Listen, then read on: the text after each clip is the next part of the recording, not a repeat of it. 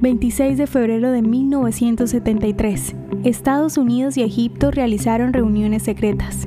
El presidente egipcio Sadat envió a su asesor de seguridad nacional, Hafez Ismail, para mantener conversaciones secretas con el asesor de seguridad nacional, Henry Kissinger, a órdenes del presidente Nixon. El objetivo de Sadat era informar a los Estados Unidos que Egipto estaba preparado para poner fin a su conflicto con Israel, ofreciendo el establecimiento de relaciones normalizadas si Israel se retiraba de los territorios adquiridos en la guerra de junio de 1967. En otras palabras, Egipto quería negociar con Israel antes de la guerra de octubre de 1973 utilizando el mismo método que se adoptó después de la guerra. Lo más notable de esta conversación secreta es lo dispuesto que fue Ismail en la búsqueda de un acuerdo con Israel y el rechazo de Kissinger de la oportunidad diplomática.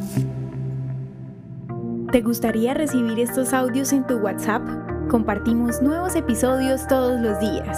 Suscríbete sin costo alguno ingresando a www.hoyenlahistoriadeisrael.com. Hacerlo es muy fácil.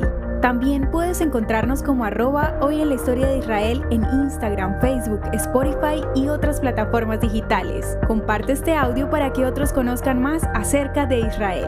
Este proyecto es realizado por Philos Project. El contenido original de Hoy en la historia de Israel fue provisto por el Centro para la Educación sobre Israel.